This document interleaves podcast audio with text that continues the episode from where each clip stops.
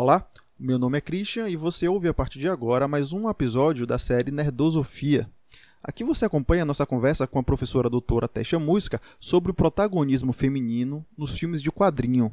Então, pensando personagens como Mulher Maravilha, Capitã Marvel e Arlequina, nós discutimos conceitos como representatividade, sororidade, feminismo e mais algumas coisas. Ah, antes da vinheta eu vou lembrar você de nos seguir aí onde você estiver nos ouvindo e curtir o episódio também e mandar para quem você conhece que curte filosofia, cultura pop ou tem interesse também nas questões de gênero. Valeu? Nunca subestime o poder aí do seu seu like, do seu follow. Falou? Abraço e aproveite o episódio.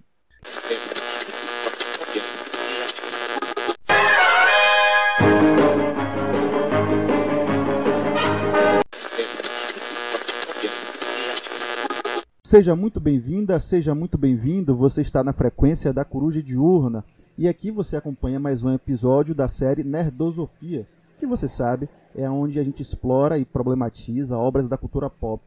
E hoje a gente vai trocar uma ideia sobre a questão das mulheres nos filmes de quadrinho.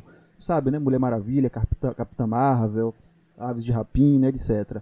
A gente sabe que demorou um tempo para, uh, nessa nova leva de filmes, ter mais filmes com mulheres, né? Agora a gente tem vários filmes com qualidades variadas e passou muito tempo. Eu só lembro antes disso do filme de um filme da Mulher Gato com a Halle Berry, que é de uma qualidade bastante duvidosa.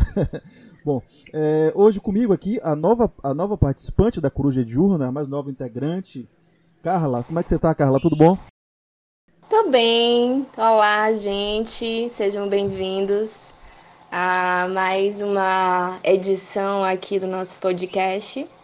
Estou aprendendo, então qualquer erro do primeiro podcast, me perdoem. Mas como diz o ditado, né? A, abóbora se arruma no caminho, né? É no caminho que as coisas vão se arrumando, é normal. e hoje, como nossa convidada aqui para trocar uma ideia sobre esse tema, eu trouxe a professora doutora Tessia Música Tem doutorado em comunicação pelo Programa de Comunicação e Cultura da Universidade Federal da Bahia. É mestra pelo Programa Multidisciplinar em Cultura e Sociedade e também é graduada em jornalismo pela mesma instituição. É autora do livro Travestis na TV, Entre o Objeto e o Humano, e é pesquisadora associada ao Centro de Pesquisa e Estudos Culturais e Transformações na, Comunicação, TRAC, e ao grupo de pesquisa Chaos, cultura audiovisual, historicidades e sensibilidade. Thais, seja muito bem-vinda. Como é que você está? Tudo bom? Tudo direitinho. É um prazer estar aqui com vocês. Nós que agradecemos, ficamos felizes com a sua presença. É, hoje a gente vai trocar uma ideia, então, sobre um tema que é muito caro porque é, é muito contemporâneo, tem várias discussões quentes sobre isso, diversas perspectivas contrárias, que é o lance da, da, da, da mulher nos filmes de quadrinho. Eu acho que é interessante porque é um meio que sempre foi muito machista, né? É, é, machista, homofóbico, etc. E o surgimento desses novos filmes eu acho que marca um ponto de vista uh, de, uma, de uma transformação da forma como a gente entende não só os quadrinhos, mas o cinema em geral. Você vê assim também, Thais, dessa mesma forma? Sim, com certeza. Assim, eu não, eu, eu não diria que está acontecendo uma grande transformação. Acho que a gente ainda está no começo, né, dessa, dessa transformação. Mas é, eu considero muito importante, e aí, né, já entrando na questão da, da representatividade, que é uma grande discussão no final das contas, né, quando a gente fala não só de questões de gênero, mas aqui a gente está falando de questões de gênero porque é o tema que está mais próximo da minha realidade, mas tem sempre aquele embate, né? É, representatividade importa ou não, assim? Então, é, importa e muito. A gente vai falar um pouquinho mais sobre isso, né? Sobre o fato de que não é o suficiente, não basta para a gente resolver os nossos problemas, mas certamente é, importa e muito. Sobretudo nesse contexto, que, como você falou, é um, um ambiente é, muito masculino mesmo. E aí e, e é fundamental a gente ter em mente, né, como se caracteriza esse universo antes de tirar uma conclusão, assim, do, do grau da importância da representatividade das mulheres nesses filmes. Porque é realmente um, um universo muito masculino e, inclusive, os homens que ocupam esse espaço, assim, parte deles pelo menos, né, se mostraram, se mostraram muito agressivos em relação à, à existência de uma personagem sim, sim, sim. que tivesse o mesmo o mesmo poder que Super-Homem, né? Digamos assim, se a gente tiver fal... se a gente for pensar em Capitã Marvel. Me permita um segundo antes da gente adentrar já na pauta para a gente continuar na introdução. Eu queria ouvir um pouco de Carla, o que é que como é a relação dela assim com essa coisa do cinema e as mulheres? Na sua vida, Carla, como é que você sentiu isso assim, sei lá, desde a sua infância era um problema para você isso, tipo assim, não ter é, é, mulheres nos filmes e agora enquanto pesquisadora como é que você sente e enxerga essa, esse, essa questão? Eu acho que, Christian, é bem isso mesmo que a, a Thais está tá pontuando, né? A questão da representatividade faltou, né? Na nossa, na nossa formação. Eu acho que, de fato, isso, isso é, é, é, é importante, faz parte de uma, de uma transformação que merece é, um olhar mais atento e um olhar mais efetivo, porque é o que é, é, é o processo que está acontecendo também na nossa, na nossa realidade né, uhum. cultural. A, a sociedade ela se transformou, ela ela está se transformando, ela está abrindo espaços maiores para a produção das mulheres. Então, eu acho que essa, essa produção artística ela tem que acompanhar Agora eu queria, eu fiquei um pouco intrigada e vou aproveitar para o gancho para fazer uma, uma questão para a Tess. Tess, eu trabalho também discussão de gênero, né? E aí, só que eu trabalho isso pela filosofia. Então, sempre tem um, um a mais é, blazer, né? Pra chato. gente discutir isso, chato. Você, confesso que a, a, sua, a sua área trabalha isso de uma forma muito mais agradável. É, e aí eu, eu gostaria de fazer uma questão assim a respeito das produções é, de gibis, né, de quadrinhos. Quando exatamente, se vocês sabem me pontuar, assim, quando exatamente começou essa, essa, esse processo de, de modificação assim da, desse olhar? Acompanhou também as discussões do movimento feminista ou foi bem depois, assim, ou foi, enfim, eu, porque vamos contar aqui pelas, pelas ondas, né? A Simone de Beauvoir, por exemplo, ela escreve um livro em 1949 que é o Segundo Sexo.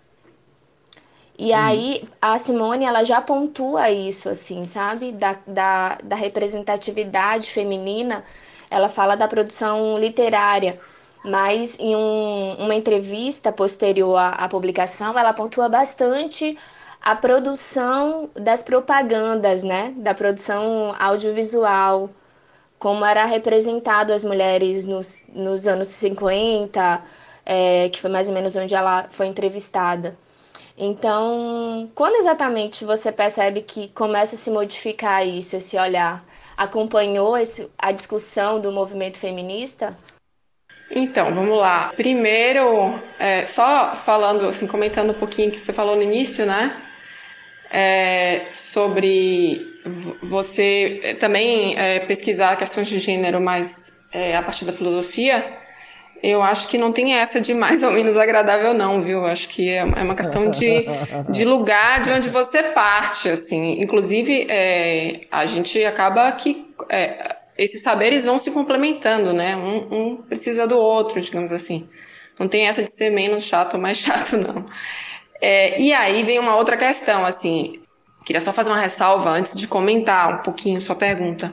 Assim, o meu terreno, digamos assim, é o audiovisual. E mais ainda, assim, esse, as heroínas não são exatamente meu objeto de pesquisa, assim, embora é, os vínculos entre relações de gênero e audiovisual, assim, façam parte da minha vida desde a monografia. Então, assim, minha reflexão sobre esse tema foi muito mais movida pela minha experiência de consumidora de audiovisual, né, relacionada a quadrinhos, que acabou me motivando é, a fazer uma crítica junto com um amigo do grupo de pesquisa, Ítalo, e a gente ficou tão empolgado que a gente resolveu transformar isso num artigo. Eu acabei pesquisando mais. Então, assim, os quadrinhos em si não é um, não, não são um universo que eu domino tanto, mas assim, tentando aqui responder um pouquinho sua pergunta dentro, né, do, do que eu conheço, a Mulher Maravilha é um personagem que é criado nos anos 40. Então, assim, é, e a Carol Danvers, ela é de 1968, então já está um pouquinho mais ali inserida no contexto da, da segunda onda, né? Eu diria, assim, que em alguma medida, os dois criadores da, das personagens tinham uma intenção de dialogar com questões femininas, né? Tentar pensar nesse protagonismo feminino, mas eu acho que o, a, a Carol Danvers está um pouco mais alinhada às questões da segunda onda, assim, porque acaba que é, é uma personagem que é contemporânea, né? O, a esse momento de intensificação de movimentos pela igualdade, uma luta por direitos femininos. Tá, se você me permite, eu gostaria que você esclarecesse para nossa audiência aí qual é a diferença da primeira para a segunda onda e por que ela está mais filiada à segunda onda. Então, assim, Primeiro que é, essa divisão dos feminismos em ondas, assim, é uma coisa meio arbitrária, né? Assim, que a gente usa para fins didáticos e em alguma medida questionável também, assim, né? Porque você acaba, como é que eu posso dizer, elegendo um determinado eixo, né? E aí a gente acaba muito, se voltando muito para para a Europa e, e depois é, para os Estados Unidos é, como marcos do, dos feminismos, quando na verdade alguns aspectos, por exemplo, que, que são atribuídos à segunda onda podem é, já, já estar presentes assim em momentos anteriores em outros países, mas de uma maneira bem assim simplificada, a gente pode dizer que a primeira onda ela está mais relacionada ao movimento sufragista, né? É, sobretudo essa, essa, essa luta pelo voto e num segundo momento, a gente tem uma ampliação é, dessas pautas e eu acho que também uma, uma, um feminismo assim, muito, muito relacionado também com a, a, presença de acadêmicas na universidade. Digamos que eu acho que é um diferencial também, né? essa presença das questões da mulher e, e depois assim, uma ampliação para as questões de gênero é, dentro do ambiente universitário. Eu acho que de maneira muito sucinta é, dá para falar isso, mas assim é importante entender que isso é uma, é uma separação que é, é, obedece muito mais fins didáticos do que uma realidade que é muito mais diversa de, perfeito, de perfeito. diversos aspectos sendo discutidos, inclusive em outros lugares, em momentos distintos. Não sei se deu para. É, mas eu queria então é, falar um pouco sobre é, esse lance da, do cinema, né, dos filmes e etc. E tem alguns temas que que são muito interessantes para a gente pensar como é que essas mulheres são tratadas eh, no, no, nos filmes, sobretudo nesses filmes de quadrinho que vem de uma coisa muito machista e tal. E aí tem o, uma, uma, parte interessante disso que é como uma mulher se liga a outra mulher, né? Qual o tipo de relação que as mulheres têm nos filmes. Parece que no, no, filme masculino, no filme de homem, isso é uma coisa bastante já resolvida. Né? Você tem a ideia da, dos filmes de amigo, você tem, sei lá, o, o Bucky e o Capitão América, o Batman e o Robin. Isso é uma coisa muito óbvia. E para as mulheres, como é que isso funciona, Thais? Você lá no comecinho, né, falou que lembrava do filme da Mulher Gato. E aí, assim, a grande diferença, se a gente for parar para pensar nesses filmes de agora para os filmes anteriores, assim como Supergirl, que é de 84, né, um filme de Mulher Gato, que é de 2004, e também tem o filme de Electra, é porque esses filmes são filmes em que as mulheres elas são derivações de histórias de heróis. E aí, quando a gente tem Mulher Maravilha e, e Capitã Marvel, a gente tem assim um primeiro momento, digamos, de, de filmes hum. em que é, elas, elas. A história delas, assim.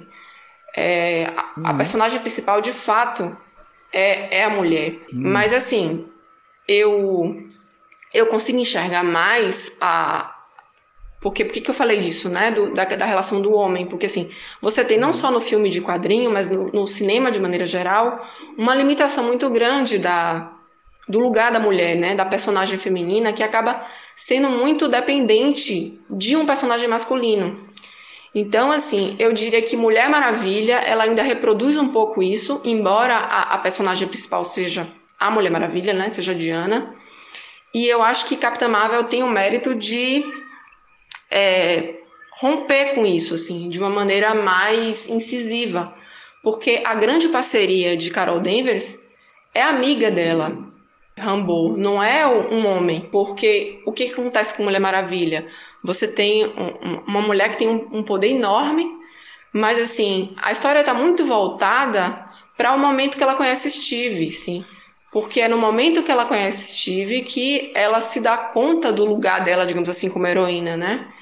E a gente tem uma dimensão do poder que ela tem quando ela tá hum, irada porque ele morreu. Então, assim, é o amor que ela sente por ele que move a ação dela enquanto heroína. O que a gente não vê em Capitão, em Capitã Marvel, assim.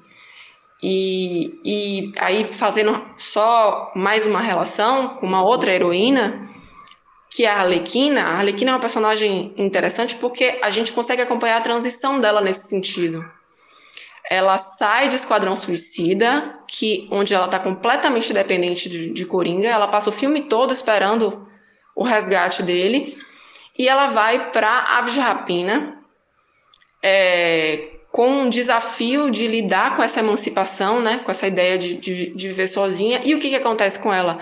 Ela conta com a ajuda de outras mulheres para poder fazer isso. Então, essa questão da sororidade, né, que também é um tema muito controverso dentro dos feminismos, mas enfim, é, essa ideia de uma, uma parceria, uma união entre as mulheres está bem forte. É, eu diria que de uma maneira mais ampla em Aves de Rapina.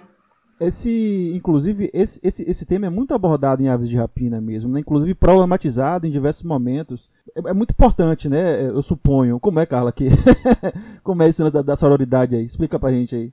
Mas é, de fato, é, é um tema muito controverso mesmo. Ainda mais no, na contemporaneidade, né?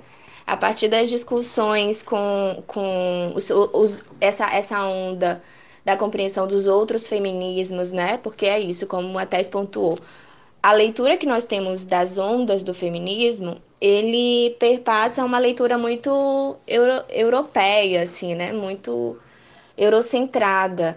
Então, o que deixou de lado leituras né, do, do feminismo negro, do feminismo que estava acontecendo aqui nos países latinos é, americanos, né?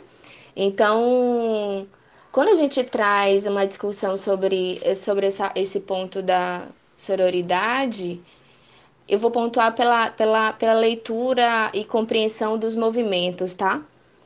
e dos movimentos feministas como num todo. Aí, Tess, se quiser complementar ou, ou, retificar alguma coisa, depois fique à vontade. É, mas assim, quando a gente lida trabalhando pelas perspectivas dos feminismos, é, existe uma crítica muito severa à construção né, desse, desse movimento, desse olhar para com a, a, as outras mulheres, né? Por exemplo, o movimento sufragista, a gente tem pontuado isso muito bem pela Angela Davis, né? Como as mulheres negras foram, foram é, deixadas de lado no contexto, né? Então, o que de fato é esse, essa, esse, essa, esse conceito de sororidade? Para a gente compreender hoje a partir de uma ligação dentro de um, um, uma organização, né? Porque de algum fato a gente está falando de feminismos, nós estamos falando de mulheres, né? Então, como é que nós vamos ligar isso a partir de uma perspectiva de luta que é uma luta coletiva, né? Eu acho que é bem isso. Então, quando a gente compreende, por exemplo, a Simone tem uma discussão que eu acho muito efetiva assim para para entender isso. Ela diz assim: enquanto uma mulher for oprimida, né? Enquanto uma mulher estiver sobre as garras do processo opressivo, nenhuma mulher é livre. Isso é um contexto ético para ela, né? Um contexto ético, inclusive, que deveria reger todas as nossas relações. A opressão, enquanto tanto na relação com as mulheres, como a relação com os homens também. Então, enquanto uma mulher estiver ainda nesse processo de, de opressão, todas as outras também estão ainda numa perspectiva opressiva. E eu acho que a sororidade, ela, ela caminha um pouco por isso, né? Esse, esse cuidado com a outra, esse olhar cuidadoso com a outra, essa, essa, essa atenção que, que deveria estimular para agir num contexto coletivo, né? no contexto de uma construção de movimento coletivo. Acontece que é muito complicado construir isso coletivamente. Simone já pontuava isso em 1949, né? Mesmo ela dizendo que esse é o nosso caminho, mesmo sabendo que esse é o nosso caminho, né? Esse deveria ser o nosso, nosso caminho. Mas é, é difícil porque a construção cultural ainda é muito forte, né? As mulheres, elas se veem como rivais, de fato. E a mulher burguesa, aí ela pontua isso, a mulher burguesa olha para a mulher operária e também olha como uma, uma rival, né? Não existe uma união da classe. Eu queria aproveitar esse gancho, Carla, e trazer isso que você trouxe da, da, da rivalidade e tal, de como, mais uma vez, no meio masculino, isso não é uma questão, né? Ao contrário, a gente tem tantos filmes de bromance, que é que o, que o povo chama o filme tem dois amigos ali, né, que tem dois caras fazendo dupla, seja lá quais forem os filmes, filme de policial, filme de ação, filme de herói, é uma coisa muito normal para o homem ter esse tipo de camaradagem, de fazer times, de fazer duplas. E curiosamente, pelo menos nos filmes de herói e nos filmes de ação em geral, e nos filmes hollywoodianos em geral, a gente vê muito pouco isso. É difícil a gente ver a gente ter um filme que é, é, você tem esse time de mulheres ou dupla de mulheres sem essa competitividade, sem essa ideia de rivalidade. É, como é que você vê isso, Tess? Como é que, como é que você. É, tem, houve uma mudança? Não houve uma mudança nessa questão? Como é isso? Não, acho importante a gente pontuar assim que essa é uma, é uma construção cultural, né? Sim. É, a rivalidade entre as mulheres é uma. É, é uma construção necessária a um sistema de opressão de gênero, né? Sim. É uma coisa meio de, de assim, falando de uma maneira bem grosseira até, mas assim, é, é, é de divisão do, do, do, de quem é inimigo, assim, sabe? Assim, é, é muito é muito conveniente para um sistema machista a ideia de que as mulheres não se unem, assim, que elas são super rivais. É, então, assim, as, vinculando isso à discussão que a gente está fazendo aqui sobre os filmes, eu acho super importante o que acontece tanto em Capitã, Capitã Marvel e mais ainda em, em Ave de Rapina, porque você quebra é, essa ideia assim de de que você consegue resolver tudo sozinho, que, é, que aí você, é, a gente pode vincular também com um raciocínio é, neoliberal, né, individualizante, a ideia de que é, você é responsável pelo seu sucesso ou pelo seu fracasso, que você consegue fazer tudo sozinho. E eu diria que tem um aspecto ainda mais interessante em, em Aves de Rapina, que é uma discussão implícita sobre a maternidade nesses termos, assim. É, porque tem uma menininha na história, né? Que ela engole um diamante e aí tem uns, é, uns homens que estão atrás é, dele e e a Alequina meio que fica com essa incumbência, digamos assim, né, de proteger essa menina. E a maneira como essa relação se dá, e sobretudo, assim, eu acho muito linda a cena que elas estão brigando, que elas estão lutando, todas juntas, e ao mesmo tempo todas estão preocupadas com onde a menina tá, assim, toda hora alguma pergunta, porque eu esqueci o nome da menina agora, mas enfim. É... Essa ideia também de uma maternidade que é que é partilhada, assim, né? Que né? essa isso, que quebra essa ideia também de que a mãe é esse ser único, que carrega esse peso enorme, que tem que se virar sozinha para fazer tudo. Então, assim, eu acho que dentro de, de uma, uma, uma, um mundo, um universo cinematográfico, né, em que a gente está tão acostumado, como você mesmo falou, a, a narrativas de brodagem entre os homens e, e a gente não está acostumado a ver isso entre as mulheres, eu acho que é, é, uma, é um início, eu diria, né, de uma de uma transformação nesse sentido. Thais, se me permite, Christian, tentou, fiquei com uma curiosidade. Como é a questão da. Como é que você visualiza a questão da erotização assim do corpo feminino, principalmente nos, nas, nas histórias de quadrinho, né? Porque existe um, uma, um, enfim, como a gente está falando mesmo, essa relação de, de cultural, né? Dessa construção desse olhar é, do feminino, né? Que acabou refletindo também. Mas como é que você vê hoje em dia assim o processo? Há uma modificação dessa erotização ou ainda você visualiza que continua ainda a estética muito voltada para essa erotização do corpo feminino? É, eu acho esse, esse tema fundamental, assim, e é igualmente controverso. Aliás, não tem como, né? Falar de feminismos é falar de controvérsia e de disputas. É, uma, uma, uma vez eu estava numa aula e o professor falou que feminismo era guerra e eu, assim, achei isso muito verdadeiro. Mas então, vamos lá. É, eu acho que a gente está vivendo, sim, uma, uma transformação.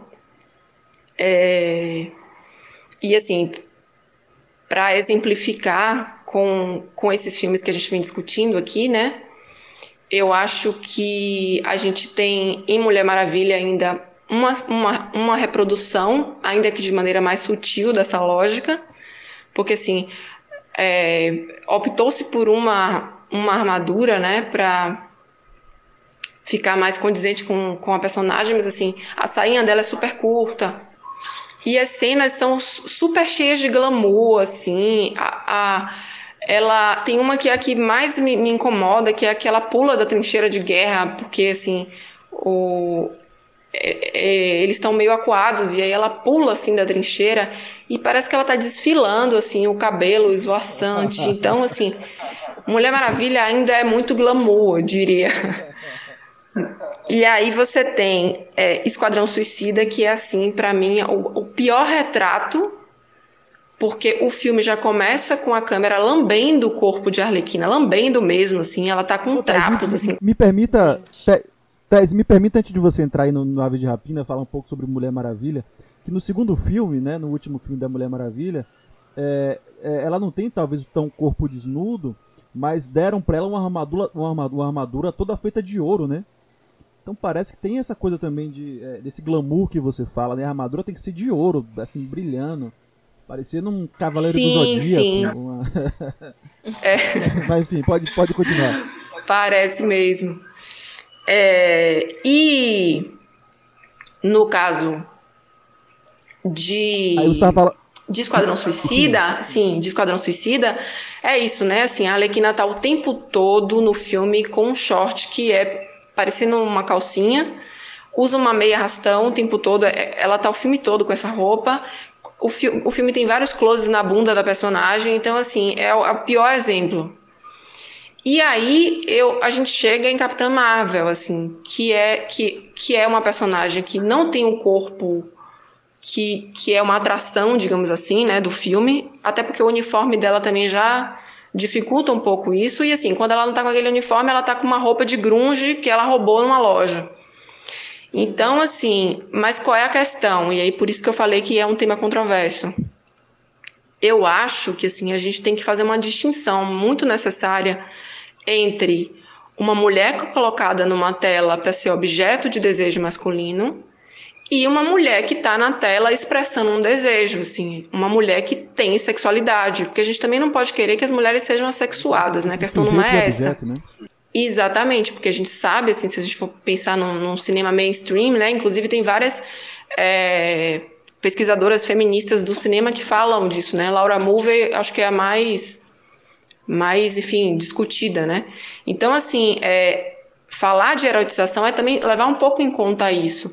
E eu acho que o, o, quando a gente fala de representatividade também, aí relacionando com essa coisa da exploração do corpo, eu acho que a gente tem que, que entender que a representatividade ela importa, como a gente já falou, mas ela também precisa é, existir, é, fazer existir um panorama é, mais diversificado possível, né? Então, assim, isso entra também na questão dos corpos, assim, exibir o corpo não é um problema. Mas assim, se você faz só daquela maneira e você só filma as mulheres daquela maneira, aí sim, essa recorrência é um problema. Eu colocaria nesses termos. Sim.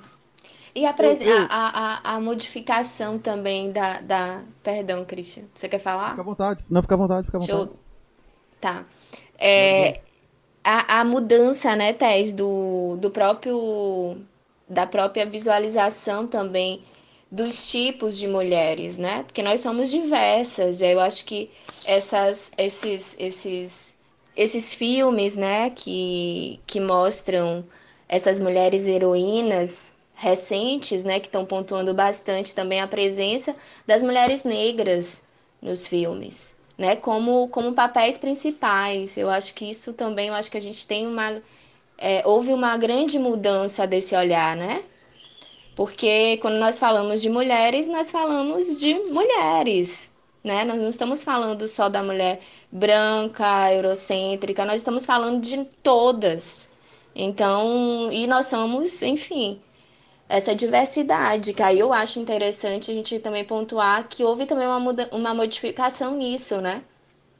Curiosamente, o exemplo que eu lembrei aqui de, de um filme de um filme de outra geração é, é justamente com a mulher negra, que é a Halle Berry, né, que fez a, a, a Mulher Gato. É, enfim, mas eu, eu, se você me permite, eu queria voltar a, a esse, esse lance do corpo que você estava comentando e que Tess fez um contraponto muito interessante, que é, olha, veja bem, é um problema a gente é, filmar a mulher como objeto sexual, mas a gente não pode também imaginar que a mulher é uma seta, é uma santa, né? É aquele, aquele dilema entre a puta e a santa, né? Ou seja, ela não é puta nem ela é santa, ela tem outra coisa aí.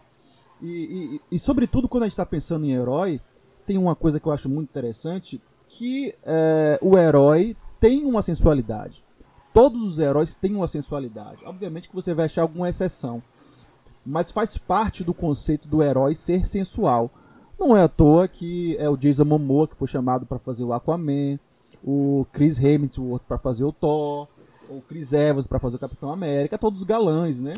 Inclusive, sei lá, o Wolverine, que nos quadrinhos é um. um, um, um o Wolverine, o nome dele é Wolverine porque ele é uma.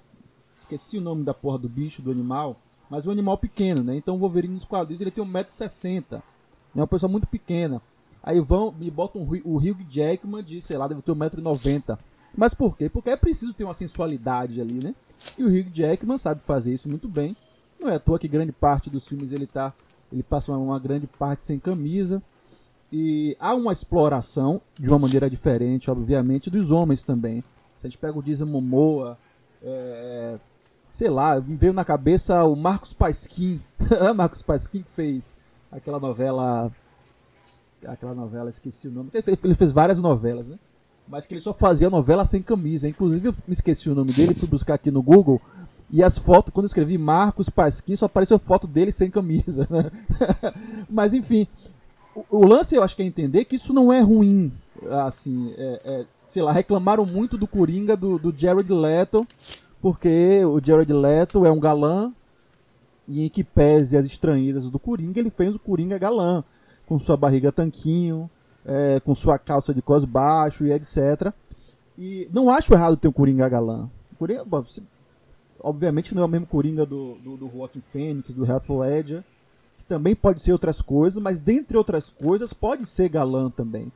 Agora, de fato, por mais que explore-se a sensualidade masculina, nunca chega a seus pés de como é explorada. Talvez caiba uma, uma, uma distinção entre sensualidade e sexualidade aqui. É, é, que não é uma, uma distinção moral, né? Que não tem que ver com aquela distinção sexy ser vulgar. Não, não, não é isso. O, a sensualidade é uma coisa que está para além do, do, do, do, close no órgão genital, como o Tess trouxe, né? De ficar filmando a bunda sei lá, James Bond é um cara muito sensual, né? E é um herói extremamente sensual que usa isso a seu favor. O que não tem muitas mulheres, né? Porque quando vai se explorar a sensualidade da mulher, é dessa forma mais rasa, mais é, é, é, objetificante. Não sei se. É, é, mas. Não sei se você concorda, você concorda comigo, Thais, ou não? Eu falei besteira. O que, é que você me diz aí? Não, não falou besteira, não. É, eu acho que o que você falou é mostra pra gente é, como, o, como o cinema né, tem sido criativo, digamos assim, em, em mostrar uma sensualidade masculina de maneiras mais é, diversificadas, digamos assim, né? Porque mais recentemente que o corpo masculino como objeto de desejo deixou de ser um tabu.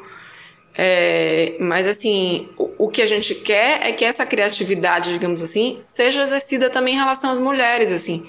É, a gente não tem intenção nenhuma de se identificar com personagens assexuadas na tela, porque nós não somos.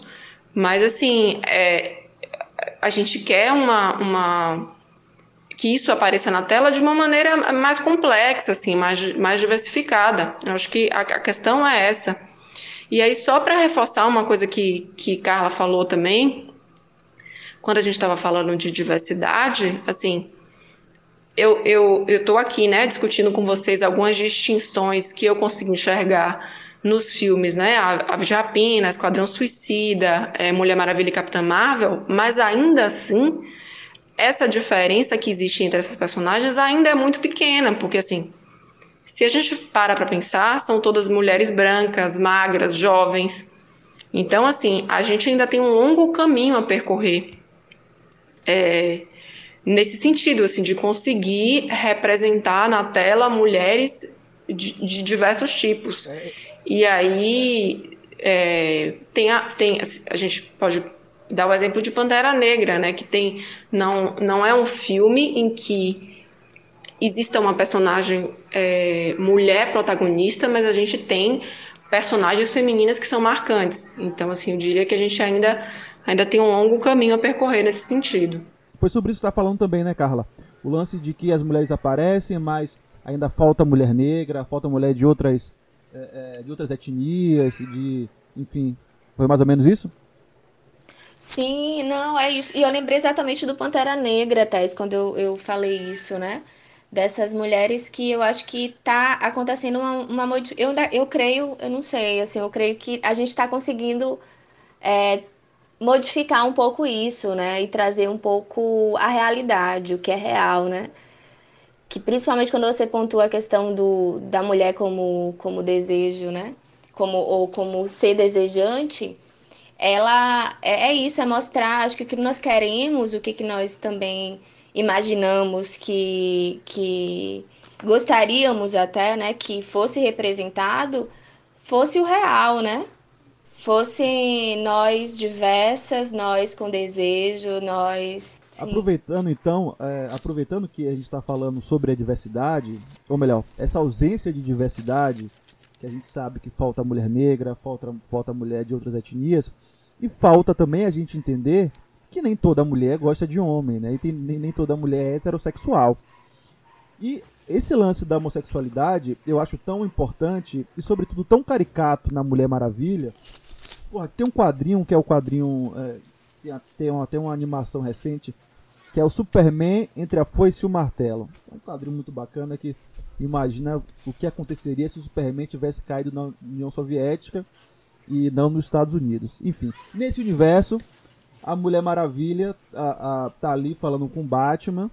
E ali o, o, o, Batman tá perguntando se ela tá interessada, se não me engano, por alguém, por algum homem. Aí ela responde pro Batman: Porra, eu vim de uma ilha só de mulher. Não tá óbvio pra você, não? Tipo assim, não tá na cara que eu sou lésbica? Na minha ilha só tem mulher, como é que você acha que eu sou? e aí eu acho que esse lance da, da heterossexualidade, meio que. É, assim, meio que é absurda pra Mulher Maravilha. Ela, ela foi criada assim, mas é meio sem fundamento, né? E aí, bom, como é que você vê isso, Tess? Me conte aí. Pois é, esse é um fato curioso mesmo, né? Tendo em conta que ela vive na Ilha das Amazonas. e que Steve é o primeiro homem, digamos assim, que ela tem contato, né? E aí é uma paixão avassaladora que Ave Maria, a mulher vida, muda a vida dela toda por causa desse homem. Mas assim, é, eu acho que. E, e, e, só fazendo um acréscimo aqui, você falou que nessa questão da diversidade, que também não tem mulher que não seja heterossexual e também não tem mulher trans, né? Que eu acho que é um desafio ainda maior, uhum. assim. A gente ainda vive num terreno da cisgeneridade uhum. mesmo. Mas assim, o que que, uh, o que que eu acho? Quando a gente tá, quando a gente fala sobre é, o que significa esse protagonismo feminino nesses filmes, é, tem muito a ver com uma negociação, né? A gente não tem como encarar isso como uma grande ruptura, assim, como algo revolucionário que vai fazer um, o sistema machista cair, assim. É uma negociação. É, algumas, alguns aspectos é, entram, algumas discussões entram e outras não. E, e, é, eu acho que é um tabu ainda isso, né? É muito difícil de. A gente ainda não chegou nesse momento. Tem um, tem um, um, um, um burburinho em torno da, da, sexualidade da Capitã Marvel, né? Sim, sim, Mas sim. não sei como é que isso vai se, se concretizar no cinema. Tem, e também como é, é interessante pontuar também como é, a, a, a, a empresa cultural também, né? Ganha dinheiro com essas demandas, né? Como ele se apropria disso para ganhar dinheiro, né? Como essa representação de fato, às vezes a gente é, aplaude, né? Dizendo, nossa, que legal que é, estão discutindo, estão trazendo mulheres reais, mas como isso também está sendo é, construído a partir de uma de uma apropriação em torno do lucro, né? É, sim. Sim, é, é, é porque eu falei, né? É, é, a gente vive uma negociação, assim. E, ou melhor, que eu, eu ia terminar a frase e me atrapalhei, mas assim, por isso que lá no começo que a gente estava conversando, que eu falei que a questão da representatividade era uma coisa controversa, é justamente por isso, assim, porque não, não basta, não basta justamente porque é uma questão que é apropriada com esses objetivos. Então, assim, a gente tem que é, não sei se celebrar é a melhor frase, mas assim, a gente, é, a gente entende que tem um, um valor, né? É, por exemplo, uma menina de, de sete anos de idade hoje ir no cinema e poder ver na tela Mulher Maravilha, e isso, isso importa, claro, mas assim, a gente lida com questões que são estruturais é, de opressão que não vão ser resolvidas com representatividade. Então é aquela coisa, né? Um olho aberto e, e, e o outro também, né? Mas assim, é, a gente não pode achar que resolve, que tá tudo lindo e que nossos problemas vão acabar porque existem heroínas no, na tela do cinema. Tese, aproveitando sobre o que você está falando das heroínas na tela do cinema e nas heroínas por trás das telas do cinema. É, a gente ouve muito agora, a gente está presenciando o debate também de não só as mulheres nos filmes, mas as mulheres dirigindo e produzindo e escrevendo os filmes. E todos os GR1 disse que eu vou comer o D, porque é isso mesmo, e acabou. É, como que você é, é, vê essa questão aí da, da, necessidade não só da a mulher como protagonista do, do filme, como personagem, mas como protagonista no fazer cinematográfico, como diretora, enfim. Eu acho que é um elemento importantíssimo para a gente é, conseguir realizar essa transformação, né, das formas de, de apresentar as mulheres na tela, assim, não, não dá para dizer que, que não tem diferença, assim. Se for, os próprios exemplos que a gente, a gente tem discutido aqui, né, a Mulher Maravilha é um filme dirigido por uma mulher, a, Capitã Marvel é co-dirigido por uma mulher, né? E ele é baseado num, num, na produção de uma roteirista. É, e é, Aves Rapina também é dirigido por uma mulher.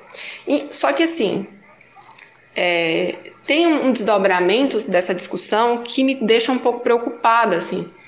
É quando a, a, os termos da discussão passam a ser a gente só consegue ter outras representações femininas quando a gente tem filmes feitos por mulheres.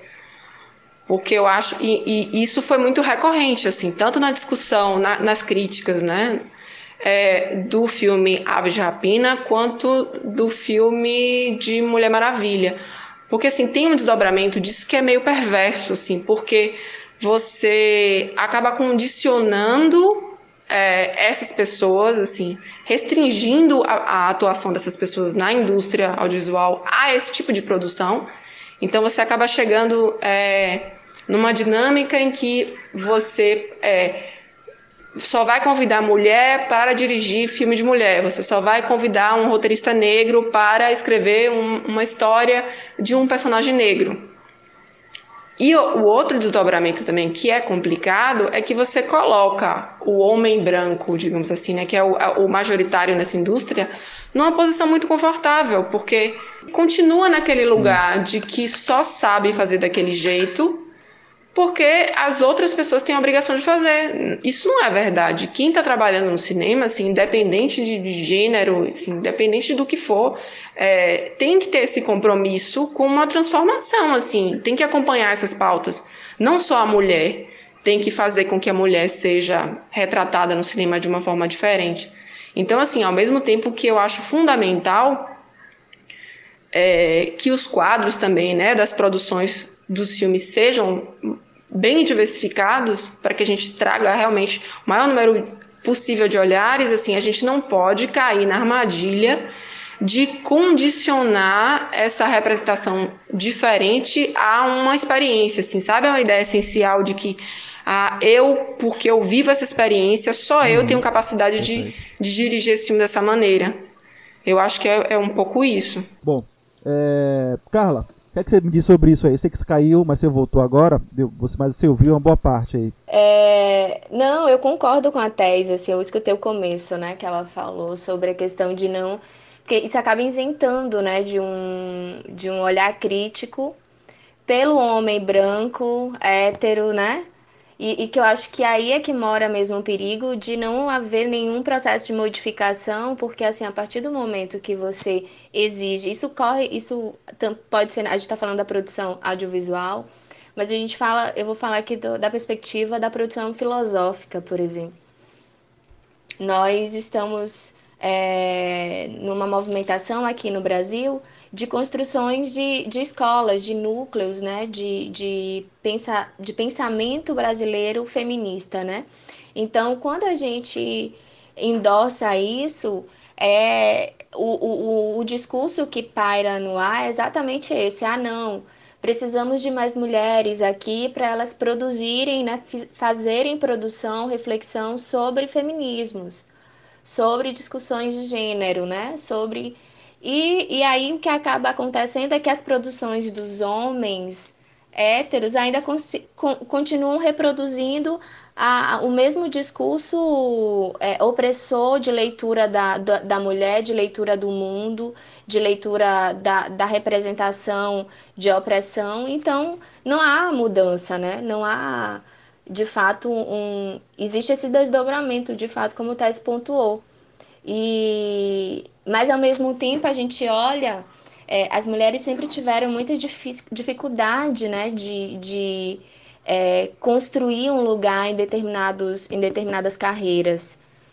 E principalmente carreiras que, que têm um certo protagonismo, assim, né? E eu acho que o, a técnica, né, a produção da, da técnica, ela sempre foi construída de fato por homens, é, por mãos de homens, né? Então existe também esse olhar de ter mulheres no intuito também de abrir espaços para mais mulheres, né? Para a gente participar de fato disso. Mas podemos participar com, com outras demandas, né? Com outra construção também, não só pontuando é, discussões e críticas a respeito do feminismo, da discussão de gênero, da, do nosso lugar, entende? Mas é bem, é de fato como o Thais pontuou. Eu só escutei o começo, Thais, perdão que a minha internet caiu. Massa, massa, mas você deu uma contribuição aí de valor inestimável. então nos encaminhamos para o fim do nosso episódio, o nosso horário já está batendo o teto. Eu estou muito satisfeito, muito, muito feliz. Foi um prazer tê-lo tê-la conosco, Tess. Eu queria dar encaminhamento então aos procedimentos de encerramento de episódio. Então, Carla, mais uma vez seja bem-vinda. A Coruja Obrigada, é, tende a ganhar muito com você, conosco nesse projeto. Foi maravilhoso, maravilhoso, assim. E uma excelente, nossa, excelente convidada. Tess, foi um prazer enorme tê-la conosco hoje aqui. Esperamos que volte sempre que quiser falar sobre outros temas. E é isso. Espero que tenha gostado também. Eu queria que você desse aí sua saudação final para os nossos ouvintes. Um abraço para você. É, então, é, foi um prazer para mim também, é enorme estar aqui. Eu sou uma admiradora da proposta da Curja Diurna, acho uma ideia super bacana.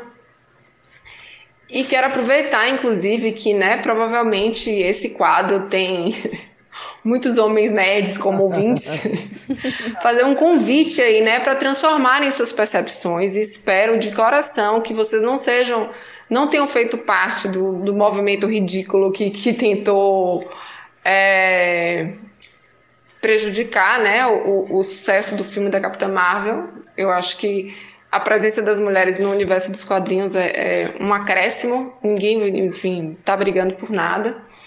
E eu queria só fazer uma recomendação, assim, para quem se interessa pela, pela temática né, das mulheres no, nos filmes de quadrinhos e por essa discussão de gênero, é, tem uma pesquisadora que chama Letícia Moreira de Oliveira, ela é mestranda no, na Unicamp, e é o tema de pesquisa dela. Então, assim, quem se interessar em, em, discutir um pouco mais isso, saber um pouquinho mais né, desse universo, pode buscar as produções dela na internet. Então, para você que está nos ouvindo até agora, é um abraço para todos vocês. E sempre, ah, vou falar de novo mais uma vez, curta, siga, compartilhe. Se você está ouvindo isso na, aonde, na plataforma que você estiver, nos segue. Nunca subestime o poder que a sua curtida e a sua seguida tem para incentivar um podcast. Ajuda a gente aí, valeu?